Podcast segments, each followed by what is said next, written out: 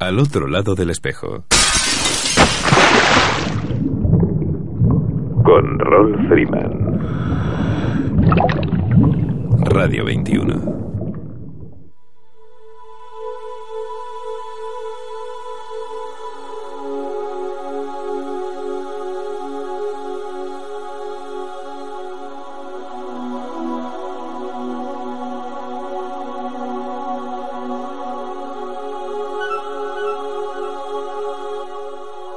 Hola amigos, saludos alados y bienvenidos a una nueva edición de Al otro lado del espejo.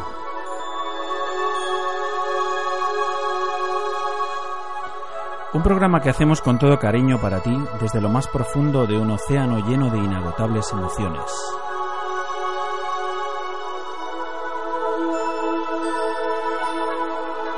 Emitiendo desde tu emisora favorita, Radio 21, a través de las ondas de la frecuencia modulada desde el 107.9, 107.8 y 107.5. Y para el resto del mundo a través de streaming de nuestra web radio21.es.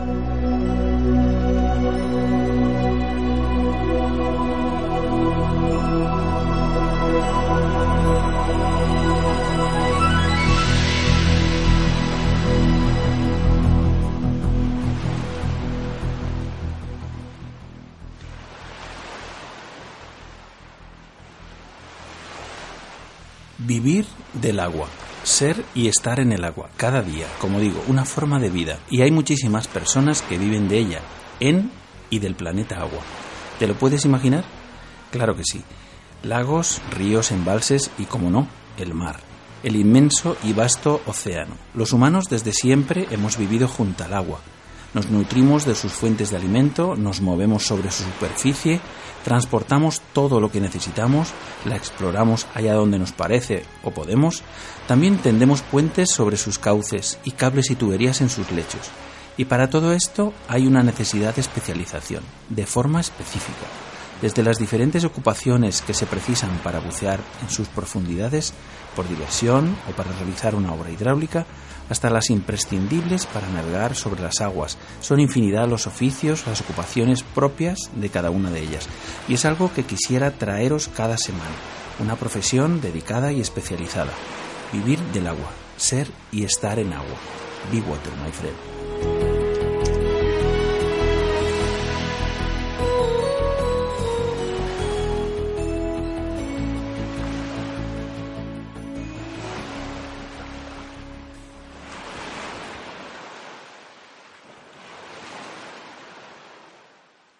Apostaría sin temor a equivocarme que la del puerto del Estartit, en el corazón de la Costa Brava y frente a las Islas Medas, es la estación de carga de aire más grande de toda la península, al menos de España, que yo conozca. Y a los mandos del control de carga se encuentra un profesional especializado que vive del agua, pero sobre todo del aire. Gustavo Bustamante. Buenas tardes, Gustavo. Buenas tardes. Bueno, supongo que nos encontramos en plena temporada de buceo y con la maquinaria funcionando a tope, que por cierto la oímos de fondo, ¿verdad? Es cierto. Bueno, ¿podría describirnos un poco cómo es, cómo es el ámbito de su trabajo? ¿Qué es lo que tiene? ¿Qué es lo que está viendo usted alrededor ahora mismo?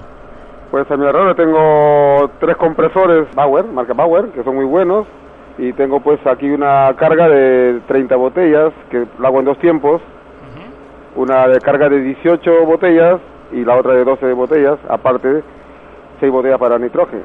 nitrógeno. simultáneas, se está cargando 30 botellas simultáneamente ahora mismo, ¿no? Sí, pero en dos tiempos, porque si no, no me daría tiempo a hacer otra cosa. Entonces cargo una, preparo la otra, cuando saco una, pues pongo en marcha la otra, la otra carga y así sucesivamente. O sea, un, no, parar, un no parar. No. ¿Qué cantidad récord de, de, botellas en un día ha tenido que cargar? Bueno, mi récord, mi récord le he superado, 525 botellas. Madre mía.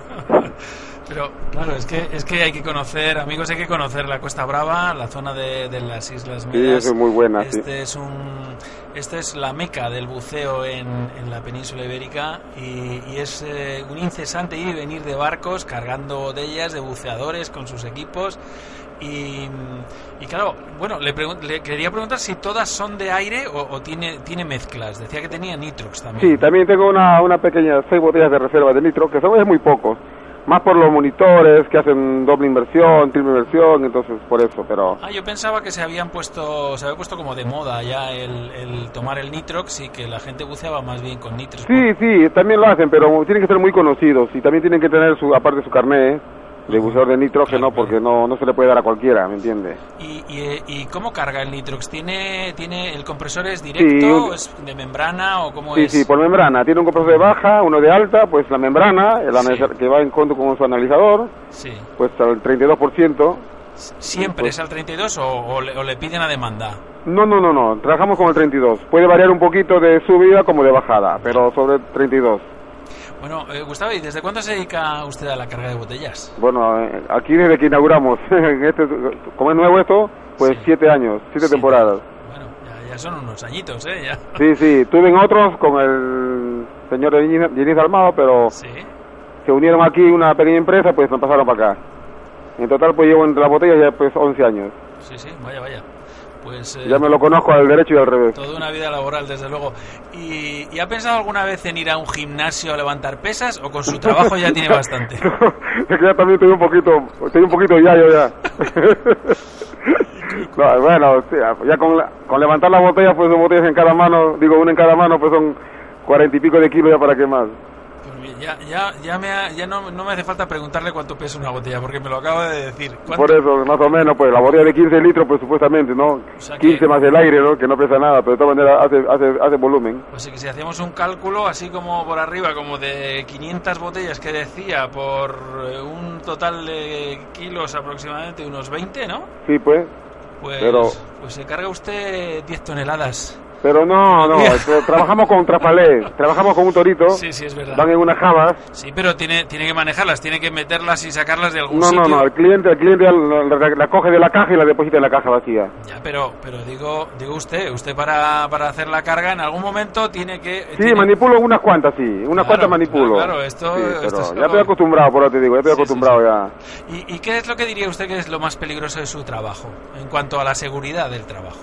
A ver, si te digo sinceramente, peligroso, peligroso es todo, pero manteniéndolo bien todo, pues mira, esto lo, lo tengo bien controlado. En cuanto a las mangueras, por ejemplo, veo que hay una pequeña pequeña fuga de la manguera o que se inflan, pues al toque las saco y las cambio, las, las reemplazo por otras. No, no espero que, que explote para hacerme daño yo, porque yo soy el responsable y soy el único trabajador aquí en la empresa. Claro. Y el estándar de la presión que carga es de 200 bares. 200 bares, sí. 200 bares, sí ¿no? todo- toda la cada rampa tiene de 6 botellas tiene un manómetro y ya no pasa de 200, ahí se mantiene. ¿Y nunca le ha explotado una botella? No, no, ni Dios quiera, porque si no, no estuviera contándote. Desde luego, desde luego. ha habido casos, sí, dice, por ahí por la escala, no sé, otro sitio que... Hombre, yo las he visto, yo las he visto que las tenían eh, pues como muestra, ¿no? Así en el patio, en algún centro de buceo, porque alguien la- la- las había sobrecargado, lógicamente. Y, y lógicamente porque a lo mejor la vida de la propia botella, eh, que no sé cuál es, cu- eh, ¿cuál es, Gustavo? Más o menos. es- ana- anualmente van todas las botellas de cada, cada centro, tiene su centro donde le hacen mantenimiento, Sí. la revisión vi- vi- la visual Sí. y la que va entre una cámara. Entonces esa botella pues cuando entra una cámara pues, y no, no llega al porcentaje que tiene que llegar por decir por decirte 300 libras o 300 bares, por decir, ¿no? Entre comillas, Sí. pues la separan a un lado y ya no, ya no trabaja, Ajá. le dan de baja.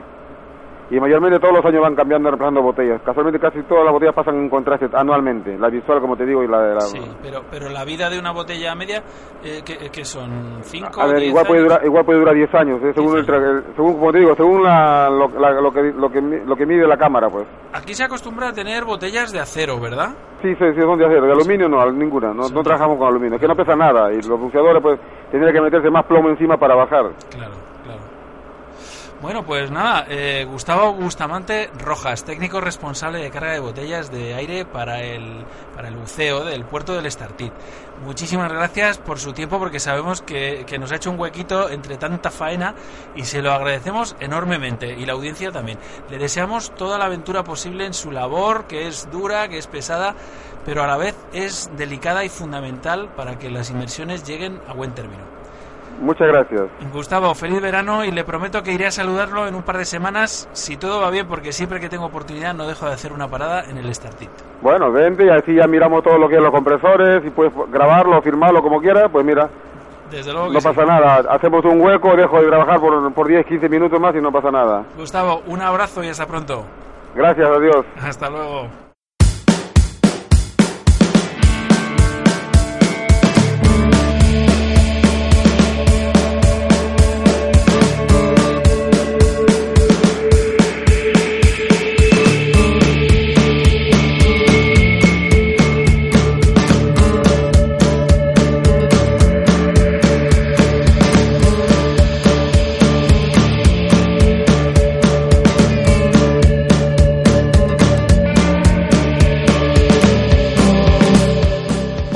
Es viernes primero de mes de agosto, primer día de vacaciones de muchísimos de vosotros y también por fin una nueva oportunidad para disfrutar como cada mes gracias al milagrito que supone tener un equipo de enamorados del buceo, de la vida marina, de los viajes por el mundo subacuático y sobre todo de sus ganas de compartirlo con todos vosotros.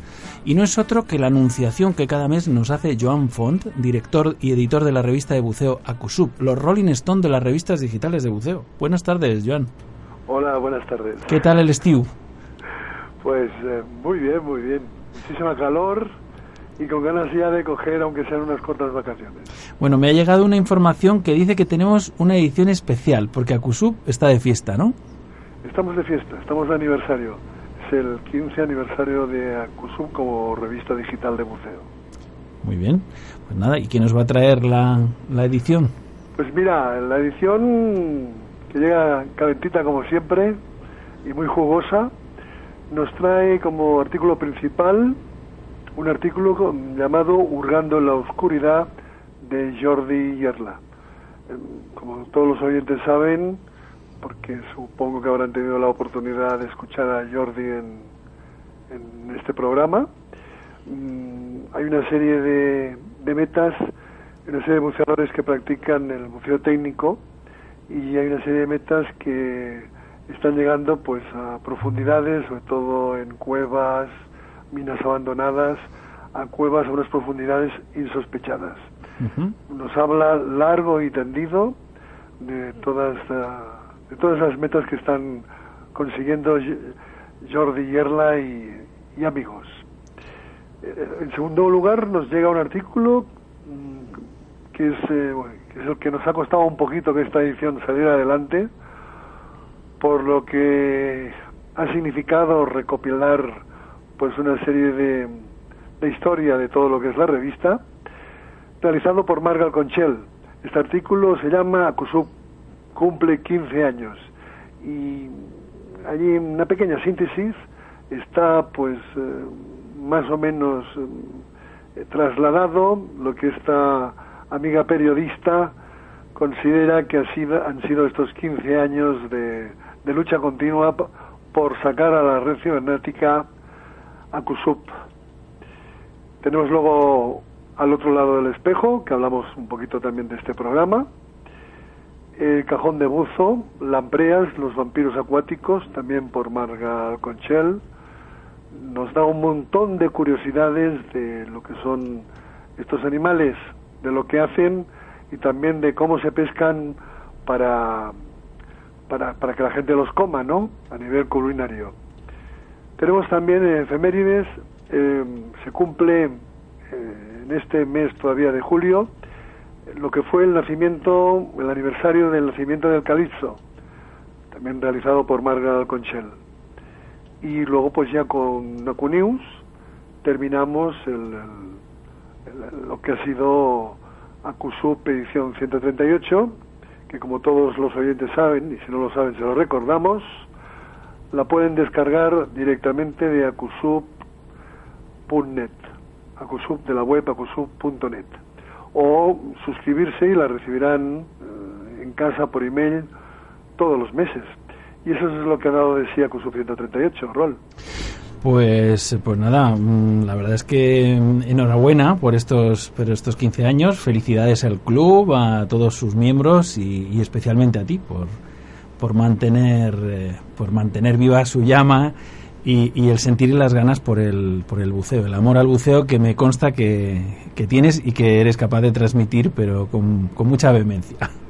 Pues muchísimas gracias. Espero y deseo que, que, en fin, que os guste, que te guste también a ti y espero que cuando la recibas, pues veas un pequeño apartado que también te hemos destinado eh, a este programa y a ti como director, porque al fin y al cabo, pues, eh, en fin, hablar de al otro lado del espejo es un poco también hablar de Kusum, ¿no? Pues sí. Y, en eso estamos. Muy bien, pues nada, pues eh, lo que a mí me, me, toque, yo desde luego estoy, estoy deseando como siempre, como cada mes, pues que me llegue ese, ese mensajito especial que trae, que trae unida la revista, que es que es, pues eso, que, que, te, que te da esa sensación, esa pequeña, pequeña sensación de, de, sorpresa siempre, ¿no? Por ver, aunque das unos pequeños adelantos siempre en el, en el grupo de, de Facebook que tenéis, pero, pero claro, la chicha está dentro y hay, que, y hay que esperar con ganas, y eso está bien, mantener esa ilusión.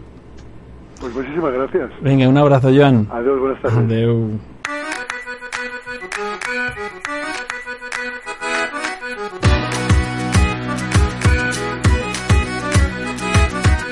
Seems like only yesterday you were with somebody else. Soon as it was over, though, I had claimed you for myself. Didn't take me long before I had moved my stuff to yours. I'm glad to leave the past behind, and I'm glad to close the door because you know I love you. Because you know I love you. La apnea, esa capacidad de aguantar la respiración que todos en mayor o menor medida tenemos. Es hoy una disciplina deportiva complicada y no exenta de riesgos. Y como todo deporte, precisa de un entrenamiento controlado a fin de realizar una progresión adecuada con la seguridad necesaria e imprescindible, ya que sus consecuencias pueden ser algo más que desagradables. Recordarán los oyentes que hace un par de programas comentábamos la presentación del libro Super Training Apnea del campeón Javier Prior. Hoy lo tenemos de nuevo, eh, tenemos el privilegio de tenerle al otro lado de la línea telefónica. Buenas tardes, Javier. Buenas tardes, Raúl, ¿cómo estás? Bueno, Javier me ha propuesto regalarle a la audiencia pequeñas píldoras de su fórmula de entrenamiento para la apnea. No olvidemos que, tu técnica, tu fórmula, es un plan de entrenamiento de alto rendimiento, pensado para futuros campeones, pero que cualquiera puede adaptar a su nivel y, lógicamente, mejorarlo. Sí, así es. y, y, además ya sabemos que, en el mundo del buceo, ya sea con botella, sin botella, como sea, al final todas las personas que, que hemos hecho botella, eh, siempre nos gusta picar un poquito hacia pulmón y tal, a ver qué se siente, qué se experimenta.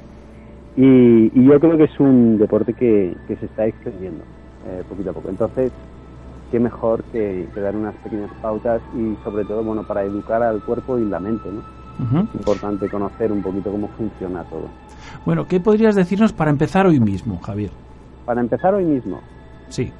Bueno, sobre todo y principalmente tener muchísima pasión. Y yo entiendo que todas las personas que están escuchando esto eh, lo escuchan porque tienen muchísima pasión y, disfrutan eh, el mar. Porque sin pasión es, es difícil eh, es difícil hacer cualquier cosa. Entonces, por, lo menos llegar a superarse mínimamente en casi cualquier cosa. Una vez que ya tenemos el gusto por, por la apnea, por bucear, por disfrutar del fondo, de la gravedad cero, eh, lo primero es no asustarse, es decir, controlar las emociones. Porque es muy fácil de, hacer apnea, que aguantar la respiración, lo hemos hecho todos de pequeños, pero claro, eh, lo hacemos de una manera sin conocimientos, es decir, sin un libro, es decir, sin unos estudios, sin saber qué puede suceder después, con lo cual es muy importante eh, eh, lo primero es gestionar esas emociones. Saber, hombre, hay que saber una cierta teoría, que ahora mismo no, no tenemos aquí, no tenemos ni el tiempo ni, es el lugar, pero eh, lo más fácil de, educar es la mente, es decir, controlar las emociones, saber que no va a pasar nada. Por supuesto, siempre ir acompañado, pero saber que no va a pasar nada, claro que puede pasar, pero si va a pasar con más frecuencia si estás tenso, si estás nervioso, porque eso va a hacer que tu, que tu cerebro se estrese, eso va a acelerar el corazón y el consumo de oxígeno va a ser muchísimo mayor. Con lo cual, eh, calma, controlar eh, los nervios y la tensión, hacerlo relajadamente y disfrutar. Eso es, eso yo diría que es el, el, paso número uno. Importantísimo, ¿no? Sí, sí. Eh, de hecho es bueno es es donde fundamento todos mis, mis, eh, mis investigaciones, mis estudios, etcétera, en el control de la mente. Eh, Javier, eh, un consejo para, para este verano, para la piscina o para la playa.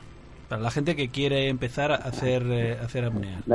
Has dicho, has dicho que... crema bronceadora. Bueno, eso es importante. Y el filtro solar para no quemarse. Pero bueno, si estás en el agua, ahí te da menos el sol. Bueno, que el agua sí. Se hace lupa. El hace agua lupa, hace lupa. Efectivamente, efectivamente. No, eh, tú decías al principio el, el tema de nunca de nunca hacerlo solo, ¿no? Porque esto es, es algo, mm, yo creo que vital, ¿no? Sí, máxime en, en apnea. En, en- con botella está muy reglado, eh, bastante, ¿no? Hay, hay, eh, hay- muchos, eh, mu- mucha organización. En la apnea, como no necesitas un equipo específico para hacer apnea, lo puedes hacer en la piscina, en el mar, lo puedes hacer en casa, lo puedes hacer donde quieras y cuando quieras. Con lo cual es como, "Ah, pues voy a hacer una apnea porque me apetece. Entonces, eh, es importante, muy importante, más que en- con botella, ir acompañado. Mm, y sobre todo, pero no ir acompañado, eh, pues yo voy aquí y yo estoy a 10 metros. Eh, yo voy viendo estrellitas de mar y tú vas viendo otras cosas. Bueno, eh, se trata de ir juntos, juntos, como botella, es decir, no separarte de tu, de tu body, de tu compañero. Eh, porque cualquier percance, segundos, puede hacer, puede salvar una, una vida. No nos vamos a poner dramáticos, no, no suceden estas cosas. Eh, con, fre- con frecuencia, suceden eh, a personas eh, bueno, pues, pues, que están eh, que, que pierden la que, que están un poco inconscientes. Pero siempre ir con, con un compañero es Fundamental. obligatorio Bueno, hay, hay una cosa que, mm, que a mí me gusta cuando, cuando estoy en el mar así con las gafas, el tubo, las aletas, haciendo un poco de snorkel, pues, pues de vez en cuando me gusta picar, ¿no? Picar, picar abajo Claro. un poco. Eh, ¿cu- ¿Cuántos buceos de este tipo en apnea tú crees que, que se pueden hacer sin correr, sin correr riesgos? Pues se pueden hacer, esto te lo va diciendo el cuerpo. Eh, Para eso tienes que tomar conciencia de tu cuerpo. No obstante, al margen de esto que es un poco etéreo, es un poco que no, no decir nada, eh, el, puedes estar muchísimo tiempo. Yo he estado pues, pues, pues, pues todo el día, he estado haciendo, subiendo y bajando. La diferencia, eh, luego dentro de la apnea, sí que te puedes encontrar apneístas, eh, son los que practican la apnea mm, simplemente por el disfrute de bajar eh, siguiendo un cabo.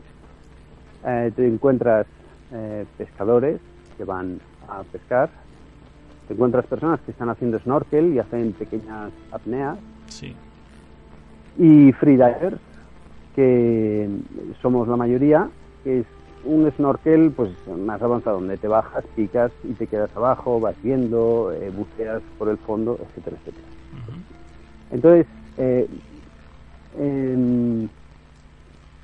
la, la pregunta cuál era, perdona, Sí, porque no, te- yo te preguntaba cuántos buceos se pueden hacer en este sentido de hacer picados de, de- de snorkel, ¿no? Yo me sí. de, bueno, bajo hasta una profundidad que veo más o menos que yo, ¿eh? Claro, sales un poquito extenuado, ¿no? Decir, sí, ¿cuánto- ¿Cuántas veces es seguro que esto lo haga? Pues lo mismo, a la cuarta vez eh, las picho ahí abajo, ¿no?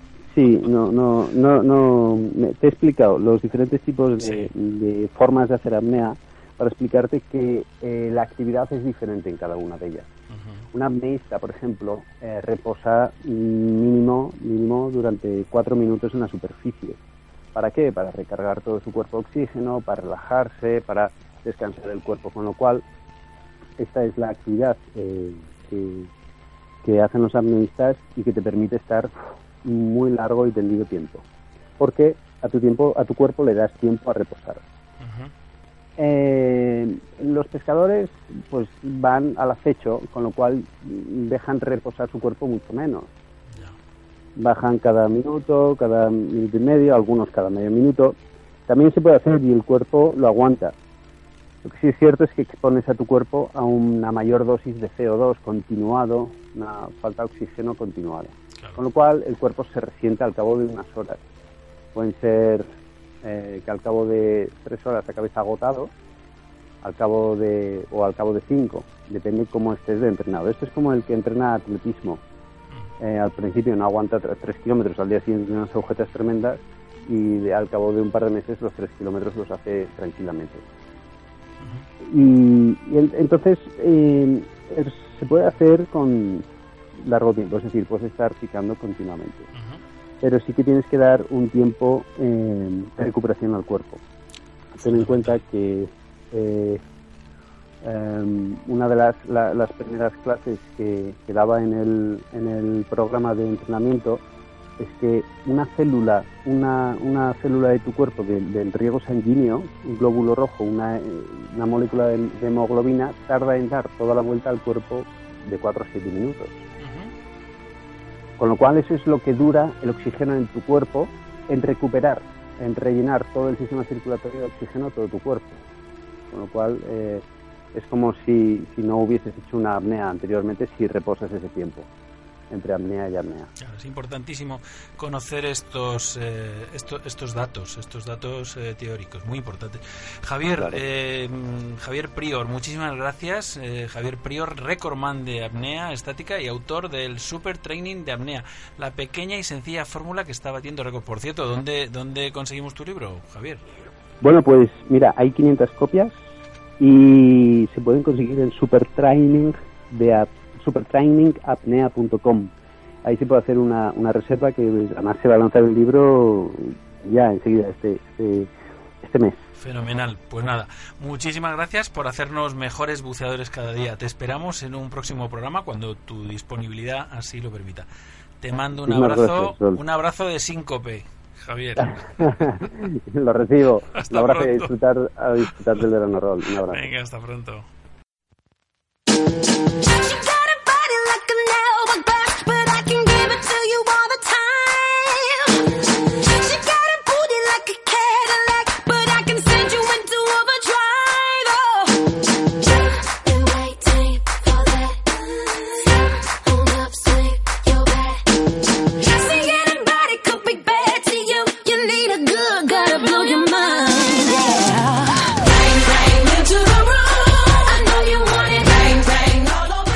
Pasada semana, en nuestro último programa, dedicamos buena parte del programa a hablar un poco de la arqueología submarina. Charlamos con el Grupo de Patrimonio Histórico de la Guardia Civil sobre su operación Ánfora, cuyo objetivo, recordemos, es la de vigilar y proteger en la medida de lo posible los yacimientos arqueológicos sumergidos de nuestro litoral, que son muchos, así como el de promover la sensibilización de la ciudadanía en general y sobre todo de los que de un u otro modo se adentran, como nosotros, los buceadores, al otro lado del espejo y que pudieran encontrarse un día u otro con un posible yacimiento.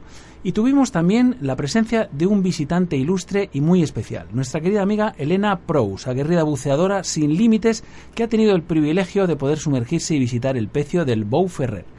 Entonces nos emplazábamos a traeros un poquito más de información sobre este proyecto tan especial, tan singular. Primero por su singularidad, un yacimiento en pleno estudio, y segundo por su carga histórica tan notable al tratarse de un pecio romano. Hoy tenemos el privilegio de poder saludar a Carlas de Juan, director científico de la excavación del Bou Ferrer. Buenas tardes, Carlas, y bienvenido al otro lado del espejo. Hola, buenas tardes, todo un placer. Bueno, eh, cuéntanos, ¿qué hace tan peculiar al Bou Ferrer? Bueno, pues el Bow Ferrer, cuando iniciamos las investigaciones tras el descubrimiento, pues ya fuimos conscientes de que teníamos un yacimiento de extraordinario valor, tanto por su accesibilidad, está a 25 metros de profundidad y a unos 1000 metros de la costa, como por sus dimensiones y estado de conservación. Sin embargo, según han ido avanzando las investigaciones, las excavaciones arqueológicas en el yacimiento, la información que nos ha ido proporcionando, pues lo único que ha hecho ha sido pues aumentar más el interés y la excepcionalidad del, del pecio, puesto que hemos pasado de considerar que teníamos pues un gran mercante del periodo romano alto imperial a eh, comenzar a valorar la posibilidad de que tenemos un flete de la misma familia imperial romana, lo cual pues hace este yacimiento singular a todas las luces bueno. ¿Y a qué se debe su nombre? Porque Bow, que yo sepa, es, eh, es barco en gallego, me parece, ¿no? O algo así. Sí, sí, pero eh, no, tiene nada que ver en realidad con Bow ni, ni con el tipo de pesca de Bow que se hacía tradicionalmente en las costas valencianas. Se debe a, los propios descubridores. Vamos a ver, eh, el señor José Bow y Antoine Ferrer, que fueron los dos buceadores que descubrieron el yacimiento, pues tuvieron un comportamiento cívico eh, ejemplar eh, comunicándolo a las, a las autoridades el hallazgo y en honor a tal comportamiento pues se decidió eh, llamar al yacimiento con sus dos apellidos, de ahí el nombre Bou Ferrer. Bueno, orgullo, orgullo y honor que lleven sus, sus nombres y, y, que, y que, bueno, imagino que eran buceadores exploradores, porque, porque les gustaría buscar y, y descubrir eh, sí, zonas. Sí, pero fue, fue, como tantas veces pasa, un poco la, la casualidad.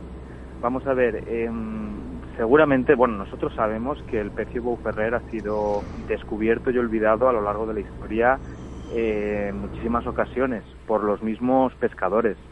Nosotros en el yacimiento pues hemos documentado restos de láminas de plomo de artes de pesca tradicionales de, de, de épocas pasadas, ¿eh? siglos XVI, XVII, etcétera. Mm. En el caso de Bowie Ferrer, ellos eh, iban a hacer unas inmersiones para fotografiar en una pequeña barca, la barqueta que le decían, que se había, la habían hundido pues para hacer un poquito de arrecife. Mm. Y como pasa en tantas ocasiones, pues eh, se giró un poquito el mar, se giró el viento, la embarcación de ellos empezó a garrear y el ancla enganchó en el fondo. Y cuando uno de ellos bajó a ver si la desenganchaba, a ver qué pasaba, pues descubrió el pecio. Fue un hallazgo completamente casual. Claro, como, como imagino que son eh, muchísimos hallazgos en este sentido, ¿no? Sí, la gran, la gran mayoría de hallazgos eh, son de forma fortuita. Ujú. hay, hay, vamos a ver, ha habido, hay, ha habido rastreos sistemáticos por parte de los arqueólogos que han dado muy buenos resultados, pero el mar es de una, es de una inmensidad tal que se hace complicado ser sistemáticos, ¿no? De manera que muchas veces es eh, la toponimia, es el pescador que cuenta, es el buceador que dice haber visto, lo que nos permite a los arqueólogos finalmente encontrar los yacimientos. Esta semana nos llegaba la noticia de que este pecio será el primer bien de interés cultural de la eh, comunidad valenciana, ¿no? ¿Qué significa esto exactamente? Bien, vamos a ver, para, la- para, para, digamos, a nivel jurídico, un bien de interés cultural eh, o la categoría de bien de interés cultural, pues eleva el rango de importancia y singularidad del monumento, ¿de acuerdo? Eh, normalmente, eh, pues son los castillos, son las torres, son eh, catedrales las que ostentan este tipo de régimen jurídico, pues que permite, pues el grado máximo de protección ante cualquier em, a, a cualquier tipo de amenaza, leas incluso obras públicas, ¿de acuerdo? Y en el caso del pecio Bouferrer, pues era la primera ocasión que eh, un pecio, un, barco naufragado, pues recibía tal, tal distinción. Esto pues es de, gran importancia porque incluso nos abre las puertas a eh, futuras investigaciones que quedan encuadradas dentro de los planes que tiene el Ministerio de, Educación, Cultura y Deporte para este tipo de monumentos nacionales. Entiendo que, que esto aumenta su, su mayor eh, protección, en definitiva, eh, y, y evidentemente contra contra el deterioro que puede que puede sufrir un, un yacimiento de este tipo. Mm. que la verdad es que cuando cuando se encuentra parece que, que todo se vuelve más frágil aunque en realidad mm, siempre ha estado ahí no incluso a merced de tormentas y de, de corrientes y de en fin cómo Sí. cómo, cómo, cómo se protege esto ahora Bien, a ver, hay dos tipos de protecciones. Una, la protección que, que se genera en el propio yacimiento o sea, por el propio, lo que se llama proceso postdeposicional. Es decir, el barco se hunde, naufraga, las partes en madera que quedan más expuestas poco a poco van desapareciendo por la, a causa de la fauna y la flora marina, ¿no? que la, la- la acaban desintegrando literalmente. El cargamento de ánforas en este caso pues se, lateraliza o se cae en uno de los costados y poco a poco eso comienza a hacerse un arrecife. Es decir, poco a poco las concreciones calcáreas van sellando y van haciendo eh, un conjunto equilibrado al yacimiento arqueológico. Cuando eh, nos ponemos a investigar, de acuerdo, en ese yacimiento, nosotros pues al- empezamos a alterar en cierta manera ese equilibrio que ha existido durante durante 2000 años. ¿De acuerdo? De manera que nosotros tenemos que compatibilizar la investigación arqueológica con la consolidación, es decir, eh, evitando que la propia investigación pueda dañar el yacimiento arqueológico, porque claro, sería como sería una contradicción paradójica, ¿no? I- Investigar y dañar a la vez.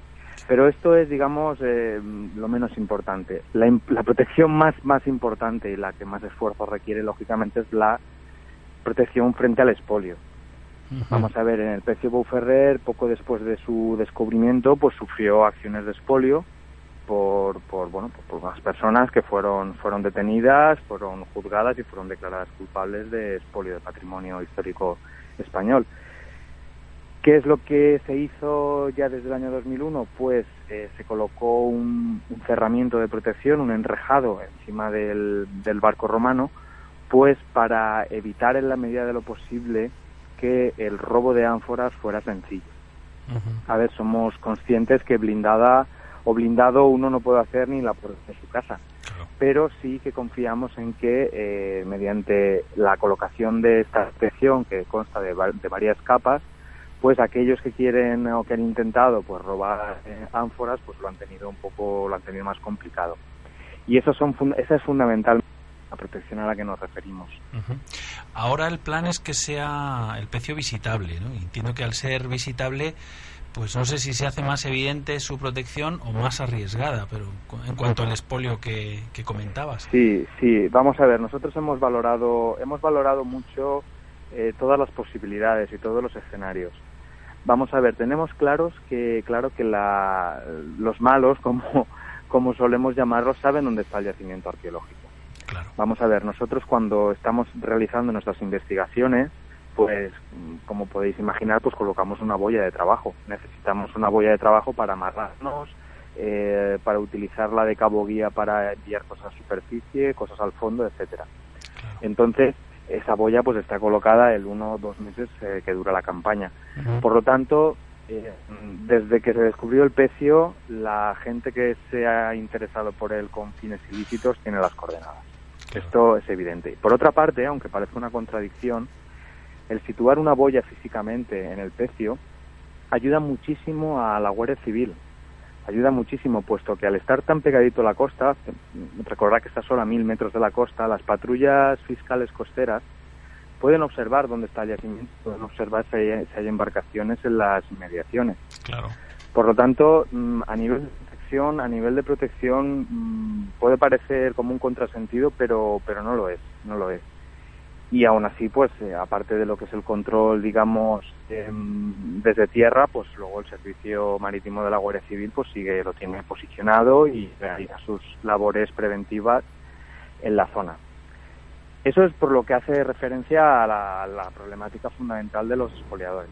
Por, la, por el tema de las visitas de las personas que tienen interés nosotros consideramos, y es lo que hemos visto, que la gente que se viene a visitar el pez o que rellena una ficha con sus datos personales, que atiende las charlas, etcétera, eh, no son el perfil de gente que se aproxima a un yacimiento con de mala fe, para entendernos, ¿no? Sino al contrario, son, son buceadores, la mayoría de ellos pues ya informados con anterioridad de lo que van a ver y que su disposición es pues la misma que tienen pues cuando bucean en una reserva natural o en un sitio frágil o protegido. Es visitarlo, disfrutarlo, tomar fotografías y tener una, una buena experiencia que recordar y contar a los amigos. Básicamente es esto, básicamente es esto. Entendemos que, que la, educación eh, favorece bastante la sensibilidad y, que, bueno, hace, hace real el, dicho de se ama lo que se conoce, ¿no? En cierto modo. Sí. Si es algo que, que, puedes visitar, que puedes conocer, que puedes... Eh, pues pues sí, es mm. mucho más mucho más fiable. Eh, ¿Se pueden hacer fotos bajo el agua? Sí, vamos a ver, aquí ha surgido, ha surgido un poquito de, polémica o, malos entendidos con la, cuestión de las fotografías y los vídeos. Lo comento aprovechando, aprovechando el foro que me ofrece. Eh, todas las fotografías y todos los vídeos que la gente que acude a las visitas eh, quiera tomar, eh, distribuir por Facebook, enviar a los amigos, están completamente autorizados. O sea, es completamente libre. A la gente se le deja que tenga sus recuerdos. ¿Qué es lo que no aceptamos? Por lo que ahora le voy a explicar, es que vengan empresas eh, de audiovisuales a grabar documentales aprovechando el marco de las visitas. Eso pues está fuera, está fuera de procedimiento, por dos motivos. El primero es que eh, al ser un yacimiento arqueológico existe una un procedimiento con el gabinete de prensa de la Consellería de Cultura para realizar ese tipo de filmaciones. Es decir, eh, uno no llega y filma lo que le da la gana y lo vende a, un medio. No funciona así. Es, lleva, lleva, lleva un control. Eso por un lado. Y luego por otro, en la legislación de buceo a nivel, a nivel nacional, pues no permite que eh, esto se haga en un marco como el que nosotros eh, llevamos de visitas con buceadores deportivos, sino que pide que sea considerada una actuación de buceo profesional con su autorización de capitanía marítima y sus titulaciones y seguros correspondientes. Por lo tanto, nosotros hemos querido separar muy, muy bien eh, los dos ámbitos. Si una empresa de audiovisuales quiere venir, quiere filmar, quiere tomar fotos, puede seguir un cauce y al final se le va a autorizar. Quiero decir que si, si no es que no se quiera autorizar, estamos encantados de que haya divulgación de nuestro yacimiento, se le va a autorizar. Pero lo que no se puede es mezclar eh, los dos ámbitos, el de las visitas turísticas, que uno sale con un ambiente deportivo a visitar el yacimiento, con lo que sería un trabajo profesional de unos señores que vienen con sus cámaras, sus focos y sus baterías y quieren montar, montar un plato bajo del agua. Eh, son dos, son dos, eh, son dos escenarios, nunca mejor dicho, completamente diferentes. Claro efectivamente. Bueno, eh, quería, quería comentarte que este es un proyecto en colaboración con el Ayuntamiento de Villajoyosa, la Universidad de Alicante y el Club Náutico y Diputación de Alicante. O sea que, que hay, hay una colaboración intrínseca entre diferentes administraciones y, diferentes eh, instituciones. Sí, vamos a ver, en, en el proyecto del PCBU Ferrer, eh, y más teniendo en cuenta ¿no? que, que arrancamos en el año 2012, pues en, un contexto, pues como es bien sabido, pues desfavorable, ¿no? Mm, nuestro nuestro plan en la investigación, pues fue conjugar eh, tanto lo que es la, ciencia pura y dura, lo que es la arqueología, con la divulgación, es decir, el poder hacer llegar a la gente, eh, a aquellas personas interesadas, pues lo que nosotros estábamos haciendo. Para ello era necesaria la, la creación de un equipo interdisciplinar y la única manera que teníamos para poder llevar este proyecto adelante era mediante las, las alianzas y las sinergias entre varias administraciones. De manera que la, la Consellería de Cultura, lo que es la Dirección General, eh, Dirección General, Dirección General de Patrimonio, pues es un poco la institución que lidera, ¿de acuerdo? Y tras ella la Fundación General de la Universidad de Alicante, el Ayuntamiento de la Vila Joyosa con su, con su museo y en parte también la, la Diputación. ¿De acuerdo? Entonces, entre todas estas administraciones, cada pues tenemos nuestras reuniones de grupos y vamos y vamos llevando el proyecto adelante. Fenomenal.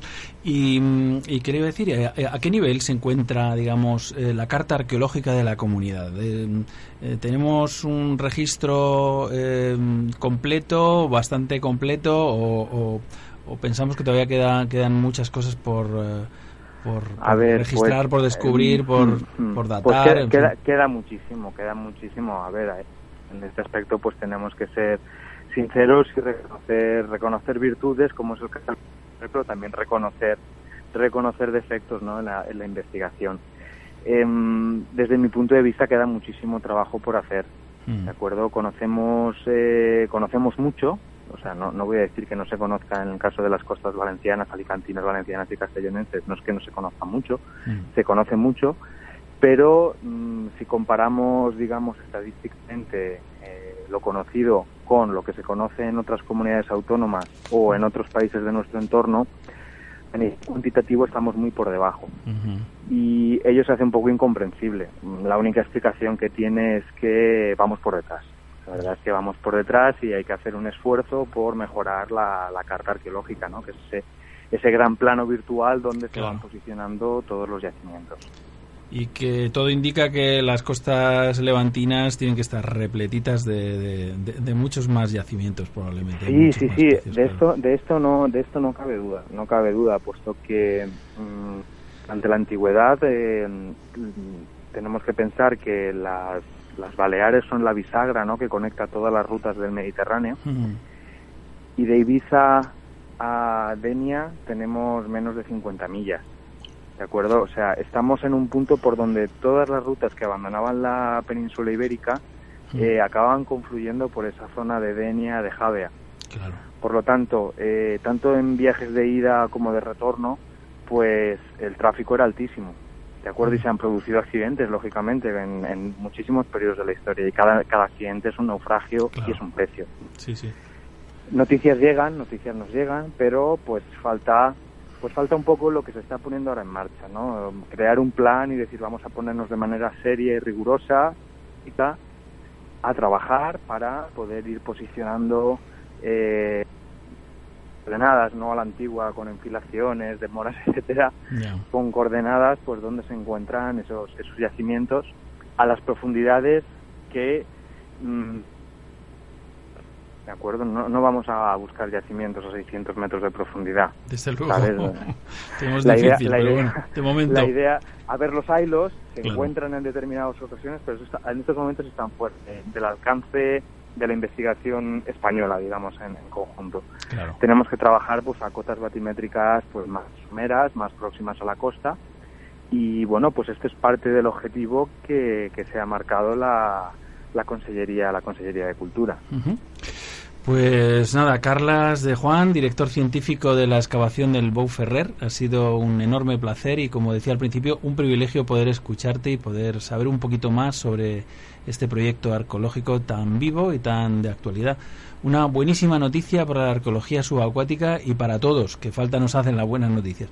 Muchísimas gracias por asomarte unos minutos al otro lado del espejo. Os deseamos todo el éxito del mundo porque el proyecto lo merece y vosotros, los que trabajáis en descubrir, proteger y sobre todo dar a conocer al mundo entero el, el legado de nuestros antepasados, pues también. Enhorabuena por un trabajo tan bien hecho. Muy bien pues nada muchísimas muchísimas gracias por tus palabras y espero que podamos volver a hablar en otra ocasión Seguro que sí. Aquí tienes un espacio radiofónico pequeñito, eso sí, pero hecho con muchísima ilusión, siempre a vuestra disposición. muy bien muchísimas gracias muy amable Te mando un formidable abrazo. Hasta pronto. venga un abrazo fuerte luego. hasta pronto adiós adiós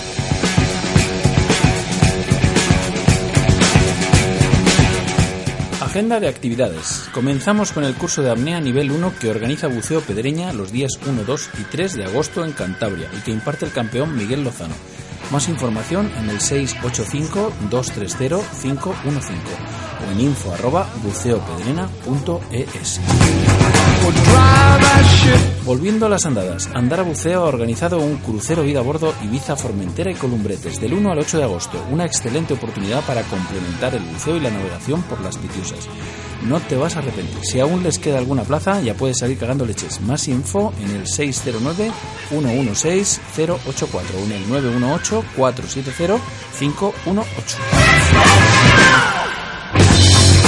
Si te gusta la buena música y te encuentras por la comarca del Alto Penedés, no dejes pasar la ocasión para acercarte por la sala Rimaires, en la localidad de Subirats. El Roger Subirana, músico y compositor de algunas de las bandas sonoras que habrás escuchado seguramente, da un concierto el próximo sábado 2 de agosto entre las 22 y las 23.30 horas. Vive la puesta de sol de una forma diferente y única. Incluye temas de los últimos 10 años, composiciones inéditas y canciones del último CD. Formato de concierto con Esther López, voces y efectos vocales, Roger Subirana al piano y sintetizadores, utáfono, calimba, tonematrix y flauta nativa americana y el precio es de taquilla invertida. Una vez terminado el espectáculo, cada uno decide qué quiere o qué puede pagar. Espectacular, no tienes excusa. El martes 5 de agosto, una nueva Trovada Blue Drinks en Barcelona, la 23 Ven a los veranos de Blue Drinks Barcelona. El verano es tiempo de mar y Blue Drink el mejor lugar donde pasar las noches de verano en compañía de gente muy salada. Ven a los encuentros Blue Drinks y conocerás profesionales y amantes del medio marino. Haz contactos, da forma a tus ideas, comparte experiencia y explica tus proyectos. Mientras aprendes de los demás, como siempre, el primer martes de mes a las 19 horas en los meses de verano en el bar Filferro, calle San Carlos 29 de la Barceloneta, Barcelona. Te esperamos. Bueno chicos, esto de que nos pille tan a trasmano el Blue Drinks no puede ser. Voy a pedir formalmente a Evelyn Segura que me conceda una franquicia de su magnífica iniciativa para que podamos reproducirla por aquí. ¿No os parece? Ya os contaré. Y eso es todo amigos. Para los organizadores de todos estos eventos y otros que no me llegan, si queréis que recojamos aquí vuestras convocatorias, podéis comunicar con nosotros por correo o por la página de Facebook a través de los eventos que nos hacéis llegar. Y con gusto les daremos la difusión que vuestras iniciativas se merecen. Bien amigos, eso fue todo por hoy. Llegamos así al final de nuestro programa 96. Muchísimas gracias por elegir nuestra compañía. Buen fin de semana a todos, buena mar y buenas inversiones. La próxima semana muchísimo más y esperamos que mejor. Os espero aquí, al otro lado del espejo, en Radio 21. Agradecidos por las muestras de apoyo, enviamos abrazos quepasianos a Hermenito Conde, Beatriz Sánchez, Carlos González, Daniel Stalrich, César Vázquez, Gema Caro, Andrés Recuero y Fernando Ross por haberle dado al me gusta en nuestro sitio de Facebook. Y también enviamos saludos a los tuiteros Robert Harding Pittman, Ale, Jaime López, Yate Color, Mireia Ruano, Marina García, Tomás Herrero y 20.000 leguas buceo, por ser followers de nuestra cuenta de Twitter y a todos vosotros por ser fans de nuestro proyecto radiofónico. Muchísimas gracias de corazón. A los controles en la sala de máquinas del submarino amarillo y dando la brasa al micrófono, un servidor Rolf Freeman que os envía un cálido y que pasean abrazo. Saludos saladetes, gentes de la mar, nos veremos en los mares o en los bares, felices burbujas y hasta la próxima. Y no se olviden de sonreír. Adiós.